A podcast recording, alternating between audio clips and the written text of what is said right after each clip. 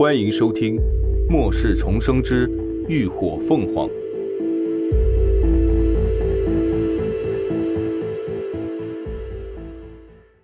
第二百零四集。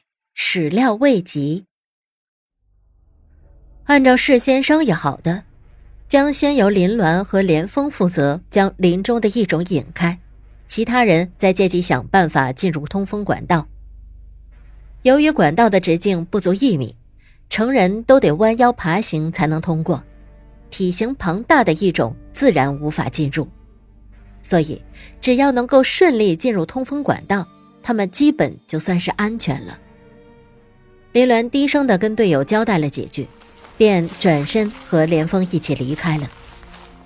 俩人都加快了行进速度，几分钟后就再一次回到了林中央。那些黑茧还安静的躺在地上。连峰问：“你打算怎么做？”这些黑茧都大的出奇，一个至少也得有上千斤，就算林鸾的力气再大，想要搬运也得耗费不少时间。更别说周围还不知道有多少异种在虎视眈眈呢。林鸾深深的看了他一眼，随即抬手触向了最近的一只黑茧。就这么做。他话音未落，那黑茧就骤然消失在了眼前。连峰一怔，眼中明显露出几分惊讶：“你还有空间？”“对。”林鸾没有隐瞒，“这些茧子我来搞定。”你负责警戒。由于黑茧太大，数量又多，秦志远的空间很难装下，而且他的行动速度也快不过一种，所以只能由他来。至于空间因此而暴露被连峰知晓，他并不担心。不仅仅因为他三番两次救了他，更因为他的人品和实力让人放心。何况空间的真正底牌，他并没有掀开。果然，连峰除了乍见之下有些惊讶外，就没有再继续关注。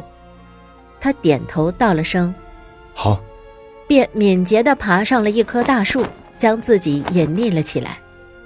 趁着那些异种还没有发难，林鸾也迅速地抬起脚移动起来。前后不过几秒钟的时间，那些黑茧就在他挥手之间一个个凭空消失了。眼看着就剩下最后一个黑茧未收，林鸾才堪堪伸出手去。突然，有数道黑丝凌空朝他激射而来。那些一直躲在暗处的异种终于按捺不住了，但下一瞬，那些黑丝还未触及到目标，就被几道凌厉的锋刃尽数绞成了碎末。林伦趁机将黑茧收入囊中，身形急速的掠向一旁。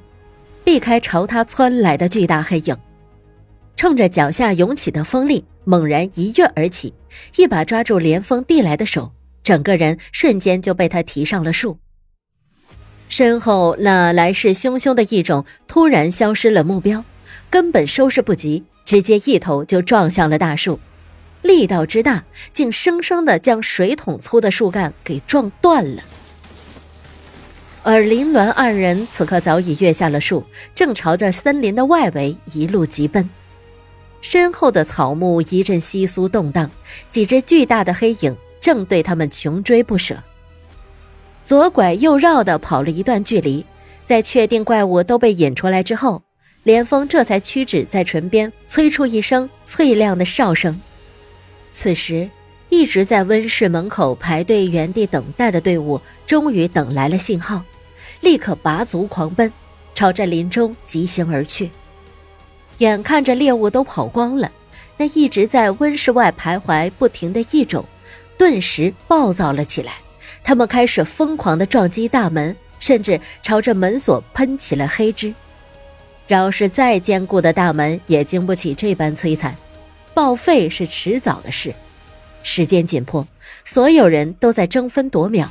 一路狂奔到了指定位置，抬头望去，那屋顶上黑洞洞的通风口十分的明显。徐成光率先爬上了大树，顺着树梢攀上屋顶，很快就顺利的爬向了通风管道。他用双脚一左一右撑着洞口，稳住了身形，手中催发出跟婴孩手腕粗的藤蔓，将一端垂落下去，一端牢牢地缠绕在了洞口的框架上。搞定一切后，他朝下方的人打了打手势，陆十一他们抓着藤蔓就快速地朝上攀爬了起来。涅槃小队的人并不争，特意留在了最后走。吃过一次亏，他们不会再轻易的把后背留给其他人。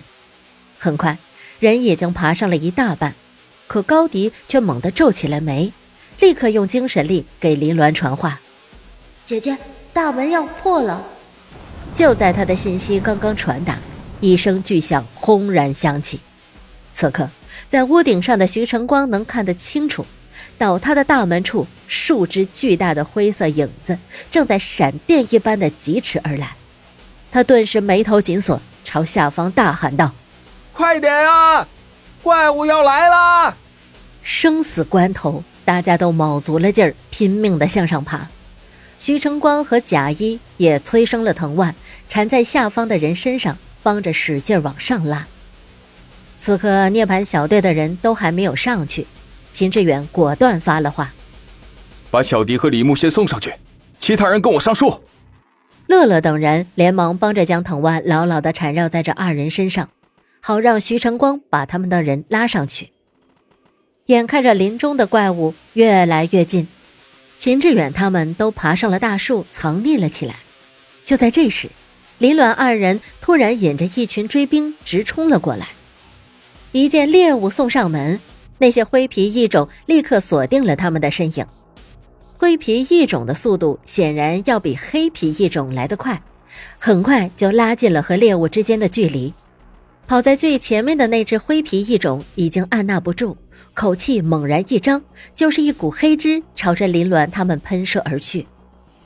林鸾反应极快，反手一挥，直接将一个黑茧迎面朝他砸了过去。那些黑汁全都尽数喷在了黑茧之上，发出滋滋声响，伴着一股蛋白质腐蚀的臭味传开，黑茧一下子就被腐蚀出了一个大洞，而有个黑色的东西随着浓黄的液体从豁口处流了出来。林鸾快速瞥了一眼，那东西果然是这异种，已经成型了，长得跟黑皮异种一个模样。只是体型要更小一些，但奇怪的是，那只幼体流出来后却一动也不动，就像个死的。其他的异种似乎也被这一幕给吓到了，全都停止了动作。紧接着，后头的那几只黑皮异种就是仰头发出一阵奇怪的咔咔声，许是因为精神波动的关系。即便是林鸾他们也能从中感受到悲伤和愤怒的情绪。紧接着，让人始料未及的事情发生了，就见异种们突然全都朝着那只闯祸的灰皮异种冲了过去，开始疯狂的对他进行了攻击起来。那只异种竟也完全没有反抗的意思，一副甘愿受死的模样。近距离目睹了这一幕的林鸾和连峰。顿时目瞪口呆，这是什么情况？